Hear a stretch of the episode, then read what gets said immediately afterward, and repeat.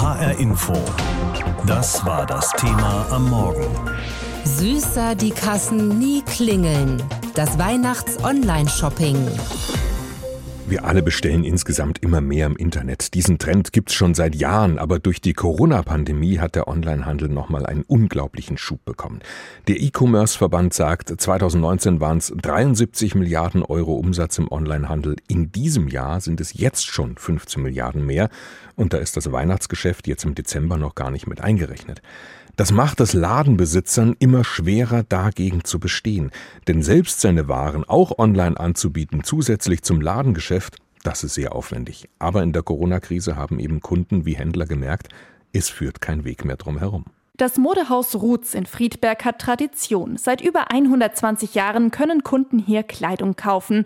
Und das geht inzwischen auch im Online-Shop.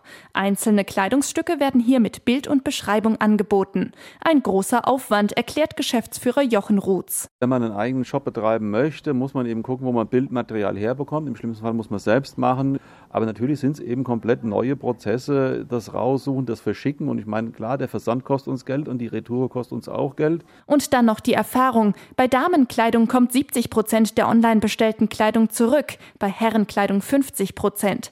Und damit viel mehr als das Modehaus Ruths aus dem stationären Handel gewohnt ist. Daher gab es bei Jochen Ruths ein großes Aufatmen, als die Kunden nach dem Lockdown wieder in den Laden durften und kräftig gekauft haben. Sprichwörtlich stapelweise die Sachen rausgetragen haben. Wir hatten wirklich die glückliche Situation, dass einfach viele danach gelächzt haben, vor Ort Menschen zu treffen und sich auch direkt beraten zu lassen. Das belegen auch Zahlen. Laut einer aktuellen Studie zum Onlinehandel haben während des Lockdowns alle Generationen verstärkt online eingekauft. Doch als die Läden wieder geöffnet haben, haben die meisten wieder vor Ort eingekauft. Außer eine Kundengruppe. Viele über 65-Jährige sind dem Onlinehandel treu geblieben, so Christian Schulze von der Frankfurt School of Finance and Management. Die Generation 65 plus ist aus Sicht vieler Online-Händler so ein bisschen die verlorene Generation gewesen. Dafür gab es einen Haufen Gründe. Die wichtigsten waren wahrscheinlich eine generelle Technik, Skepsis, Technikunerfahrenheit. Dann gab es so Sicherheitsbedenken mit Online-Bezahlungen. Das alles hat sich aber geändert in den Lockdowns, wo sie es dann ausprobieren mussten. Da hat man gesehen, wie gut das Ganze funktioniert und wie nett es ist, wenn der Postbote es an die Haustür bringt, das Paket. Genau das gilt laut dem Verband für E-Commerce besonders auch beim Einkauf von Lebensmitteln. Das merkt auch Dominik Bielica, der einen Edeka-Markt in Fürth im Odenwald betreibt. Anfangs haben wir den Online-Shop sogar gesperrt, weil wir nicht wussten, wie wir selbst damit umgehen um dann langsam das wieder zu öffnen und haben jede Woche einige Bestellungen. Einmal die Woche fahren Mitarbeiter von ihm Einkäufe aus dem Online-Shop Kunden direkt vor die Haustür. Manchen einen ganzen Wocheneinkauf. Bielitzer merkt, die Nachfrage wächst noch immer. Vor allem bei Älteren, für die die Einkäufe körperlich anstrengend, aber auch in der Corona-Pandemie unangenehm sind. Finanziell lohnt sich der Bringservice für Dominik Bielitzer noch nicht. Warum er es trotzdem macht? Sag mal, es ist ein gewisser Service-Gedanke dahinter. Ich glaube, dass das der Zahn der Zeit ist. Vielleicht wird es irgendwann mal so weit sein, dass wir damit Geld verdienen, aber heute ist es nicht der Fall. Manche positiven Effekte erhofft sich auch Jochen Ruths für sein gleichnamiges Modehaus in Friedberg durch den Online-Shop und die größere Reichweite dadurch. Weil ich sagen kann, naja, aber ein Anteil von 5%, 10% on top, das verteilen wir über die Republik. Und das sorgt aber dafür, dass unsere Kunden hier stationär vielleicht auch noch mal eine bessere Auswahl haben. Und die Beratung vor Ort in der Filiale ist für ihn eben auch das, was sein Kaufhaus ausmacht. Zehn Tage haben wir jetzt noch bis Heiligabend. Und das ist bei mir immer die Zeit im Jahr, in der ich dann so langsam aber sicher völlig verloren bin, wenn ich in meine Mailbox gucke. Da stapeln sich die E-Mails, dass Ihr Paket jetzt im Versand ist, ein anderes Paket demnächst geliefert wird, ein drittes Paket sich verzögert, wir bedauern das sehr, dass PayPal was abbucht, wie zufrieden sind Sie mit unserem Service? Und hier gibt's noch eine Rechnung und noch eine und noch eine, aber die ist schon beglichen, weil das war ja PayPal. Und dazwischen gestreut sind dann noch so gefühlt 392 Newsletter, weil ich wieder zu deppert war, das Häkchen rauszunehmen, als ich auf Bestellen geklickt habe. So nervig das alles ist, man sollte das wirklich vernünftig durchsehen und vor allem nochmal checken, was man wirklich bestellt hat. Hier, diese Rechnung für einen richtig teuren Mikrowellenherd zum Beispiel, habe ich doch gar nicht bestellt, also ab mit der Rechnung in den Papiermüll.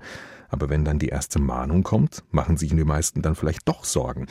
Eine Rechnung für etwas, was man nie bestellt hat, sowas nennen Fachleute Identitätsdiebstahl. Und ein solcher Fachmann ist Ulrich Kaiser, Kriminalhauptkommissar beim Polizeipräsidium Mittelhessen und Beauftragter für Internetprävention und Cybercrime. Mit ihm habe ich über dieses Problem gesprochen. Herr Kaiser, was mache ich dann am besten, wenn ich eine Rechnung kriege für etwas, was ich nicht bestellt und auch nie bekommen habe? Ja, dann auf jeden Fall prüfen, zum Beispiel wenn es der eigene Account ist, wenn es zum Beispiel ein Online-Shop ist, bei dem ich auch tatsächlich einen Account habe. Hier prüfen, ob tatsächlich etwas bestellt wurde. Denn diese Spuren sind ja in Ihrem Account vorhanden. Zum Beispiel bekommen Sie eine Bestätigung auf Ihre E-Mail-Adresse oder es ist ähm, in Ihrem Verlauf in dem Online-Account hinterlegt. Und dieses prüfen, ob hier tatsächlich eine Bestellung vorliegt, sprich, ob jemand rechtswidrig Ihren Account genutzt hat. Das auf jeden Fall gleich prüfen. Und wenn das dann der Fall ist, was mache ich dann? Ihren entsprechenden ähm, Shop benachrichtigen, ihre, dass Ihr Account hier fälschlich genutzt wurde und natürlich die Anzeige bei der Polizei erstatten, damit hier die Ermittlungen aufgenommen werden können und weitere Ermittlungsschritte eingeleitet werden können. Aber auf jeden Fall nicht bezahlen, oder? Bezahlen, wenn Sie es nicht bestellt haben, bezahlt man das natürlich nicht, genau. Und wenn dann sogar noch eine Mahnung kommt, was mache ich damit?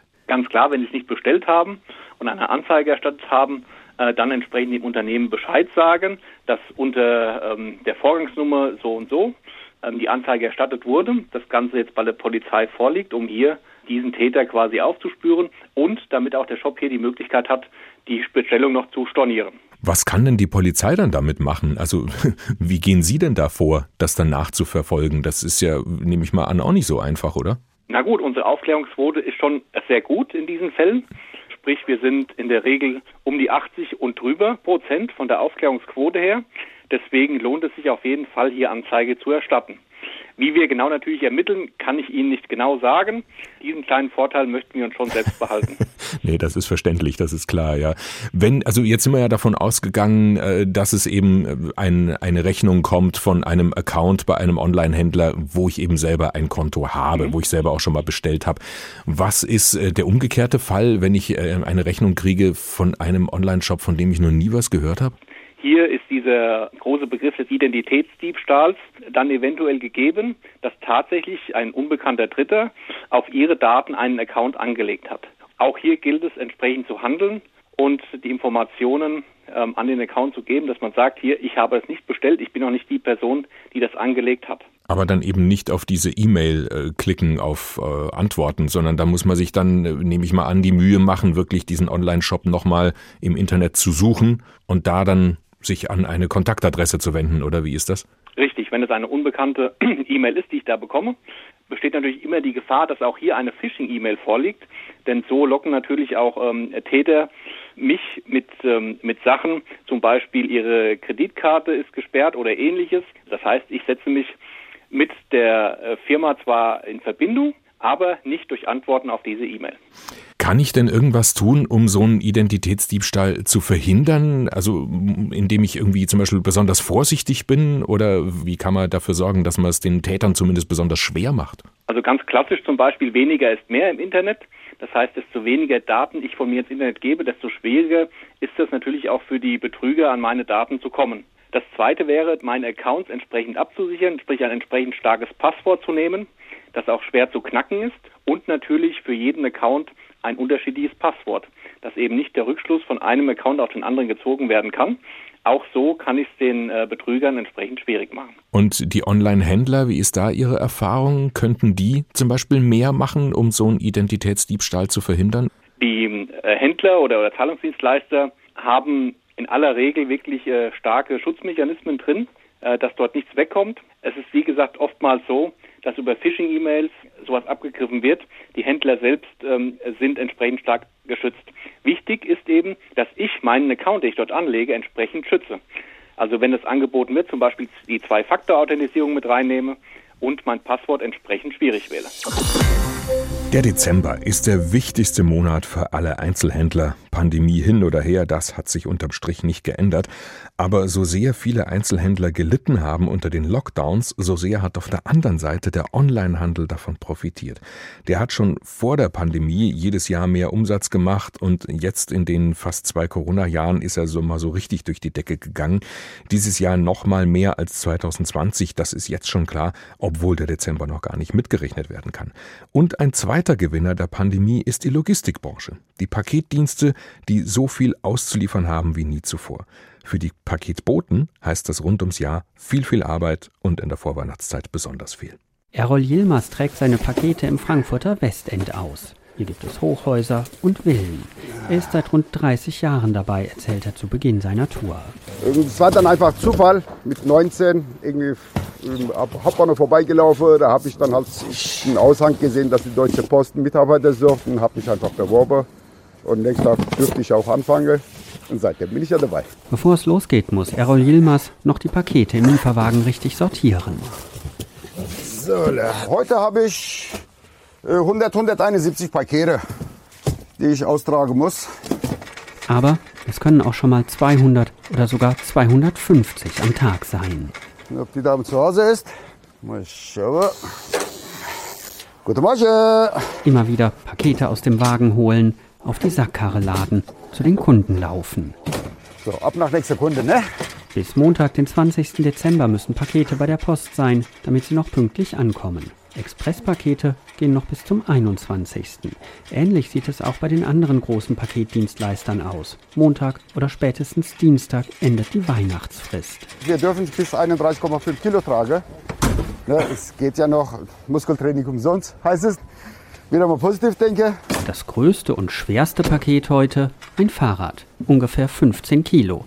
Errol Yilmaz freut sich über seine Ladung. Dass ich, dass ich wenige große, schwierige Pakete habe, nämlich die sind dann halt um die 30 Kilo. Und was ich heute habe, ist wirklich super. Also Glück für mich. Die Gewerkschaft Verdi würde das Höchstgewicht von Paketen gerne auf 20 Kilo begrenzen. Paketbote Errol Yilmaz nimmt es sportlich. Schön. Ein bisschen Laufen ist angesagt, aber wie sagt man, solche Laufen ist gesund, ne? Trotzdem, zwischendurch steht ihm der Schweiß auf der Stirn, obwohl es nur wenige Grad über Null ist. Die gute Laune lässt er sich aber nicht verderben. Guten Morgen. Morgen. So, bitte schön, die Dame. Tschüss, schönen Tschüss, Tag. schönen Tag. Das ist ja schön. Er ist der Beste. Er ist der Beste, weil er immer freundlich ist und sich um alles kümmert und sorgt und so. Ganz toll. Was im Paket ist, wird nicht verraten. Das wird man zu Weihnachten rausfinden, ne? Da freue ich mich jetzt schon drauf. Ich bin der Nikolaus. auch viele Leute sagen es danach, unser Weihnachtsmann ist ja da. Und die freuen sich dann halt jedes Mal, wenn die mich sehen, ach, unser Weihnachtsmann ist ja da. Ne? Bis zum 24. Dezember bringt Weihnachtsmann Errol Yilmaz noch Pakete. Dann hat auch er wenigstens ein paar ruhige Tage. Bis dahin aber heißt es... Guten Morgen, Paketpost. Hallo, der Herr, ist schwer, ist schwer. Ich teste lieber auf Treppe. Guten Morgen, Paketpost, die Dame. Jo. Wir sind froh, dass das Internet gibt und dass die Leute über Internet was bestellen, damit wir Arbeit haben. Aber wir sollen bitte nicht übertreiben, weil die Geschäfte in der Stadt müssen auch leben. Millionen Pakete werden in diesen Tagen durchs Land geschickt, kreuz und quer, und das liegt nicht nur an der Corona-Pandemie und den Einschränkungen für die Geschäfte, sondern generell daran, dass der Onlinehandel seit Jahren immer weiter wächst. Und natürlich wird gerade vor Weihnachten besonders viel bestellt. Was übrig bleibt zu Hause ist dann meistens viel sperrige Pappe durch den Karton, oft auch viel zu große Kartons, die dann mit massenhaften Luftpolsterfolie ausgestopft sind, damit nichts kaputt geht beim Transport. Und das alles hört sich dann nicht sehr umweltfreundlich an. Aber es kommt drauf an, sagt Till Zimmermann. Mit ihm habe ich darüber gesprochen, denn er ist Wirtschaftsingenieur beim Ökopol-Institut für Ökologie und Politik in Hamburg und leitet dort gerade ein Projekt für das Umweltbundesamt und das heißt Ökologisierung des Onlinehandels. Herr Zimmermann, wenn wir mal alles zusammennehmen, vom Transport bis hin zur Verpackung, wie umweltschädlich ist der Onlinehandel? Die ganz einfache Antwort gibt es hier nicht. Man muss auch hier, wie so oft sagen, das kommt auf den konkreten Fall an. Die Spannbreite ist tatsächlich sehr groß. Was die wesentlichen Aspekte sind, das haben Sie ja schon genannt. Es fängt an erstmal mit einer Bestellung, die Sie eben online vornehmen. Ihr Endgerät spielt da eine Rolle und wie Sie es tun. Ist es jetzt WLAN, ist es Netzwerk, sind es mobile Daten? Das sind Faktoren, die da reinspielen. Also das heißt, wie Strom man dabei verbraucht. Ganz genau. Okay. Genau. Und tatsächlich macht sogar einen Unterschied, ob Sie das über mobile Daten tun, über Ihr Smartphone oder über WLAN. Auch das kann hier schon einen Unterschied ausmachen. Das WLAN ist tatsächlich die bessere Variante. Mobile Daten verbrauchen mehr Strom. Das hat hier mit der Infrastruktur zu tun, die hier notwendig ist. Und die führt bei den mobilen Daten tatsächlich zu nennenswert mehr Stromverbrauch. Mhm. Okay, dann der nächste Schritt. Wir haben bestellt. Genau, dann haben wir die großen Lager. Da werden die Waren dann rausgeholt, werden vorbereitet, werden eben verpackt. Da haben wir dann das Thema Versandverpackung, die eingesetzt wird. Und dann gehen die Pakete eben auf die Reise. Wir haben die Transporte dann meist erstmal mit einem größeren LKW bis hin zu einem Zielpaketzentrum. Und das ist eben die Stelle, wo die Waren, die Pakete dann umgeladen werden in den dreieinhalb Tonnen Lieferwagen, den Sie eben kennen. Das ist dann das DHL, DPD Auto, Hermes und Co., was dann das Paket zu Ihnen nach Hause bringt. Und dann ist es ja eben nicht vorbei. Sie packen das Produkt aus, Sie entsorgen die Verpackung. Hier haben wir ja eigentlich nach wie vor ausschließlich Einwegverpackungen und je nachdem, ob Sie das Produkt dann eben behalten oder nicht, haben wir gegebenenfalls die Warenretoure, die dann auch nochmal zu Umweltwirkungen führt. Ja, dann dröseln wir es nochmal auf. Also Sie haben schon angedeutet, man kann es nicht pauschal sagen. Mhm. Wo ist der Unterschied, wenn ich jetzt ein paar Schuhe bestelle oder eine Lampe oder ein riesengroßes Elektrogerät? Genau, also einmal haben wir die Unterschiede natürlich beim Thema Verpackung. Der Schuh kommt ja ohnehin schon mal in einem Schuhkarton daher. Häufig haben wir dann nochmal ein Paket außenrum. Die Lampe allerdings hat auch eine höhere Schutzfunktion notwendig in der Verpackung. Das heißt, die soll ja heil ankommen. Das heißt, da haben Sie eventuell nochmal eine Umverpackung. Sie haben Styropor oder Papier, was nochmal im Paket drin ist. Bei einem großen Elektrogerät, das ist ja schon wieder ein ganz anderer Fall. Das wird dann häufig auch nicht vom normalen Lieferfahrzeug, mhm. sondern vor der Spedition gebracht. Das heißt, da sieht der Transport schon mal wieder ganz anders aus. Das würde wahrscheinlich auch gebracht werden und geliefert werden, wenn man es in einem Laden kauft. Ganz genau. Also da haben wir auch diesen Unterschied dann unter mhm. Umständen gar nicht zwischen Onlinehandel und Kauf im stationären Handel. Ganz richtig, ja. Vergleichen wir das nochmal weiter mit dem, äh, mit Läden und Geschäften. Also ich meine, mhm. Sie haben vorhin schon gesagt, bestellen und Lager, das hat doch ein Ladeninhaber auch. Der bestellt auch elektronisch eine Lieferung für sich in sein Geschäft in der Innenstadt. Und äh, das kommt aus einem großen Lager, oder?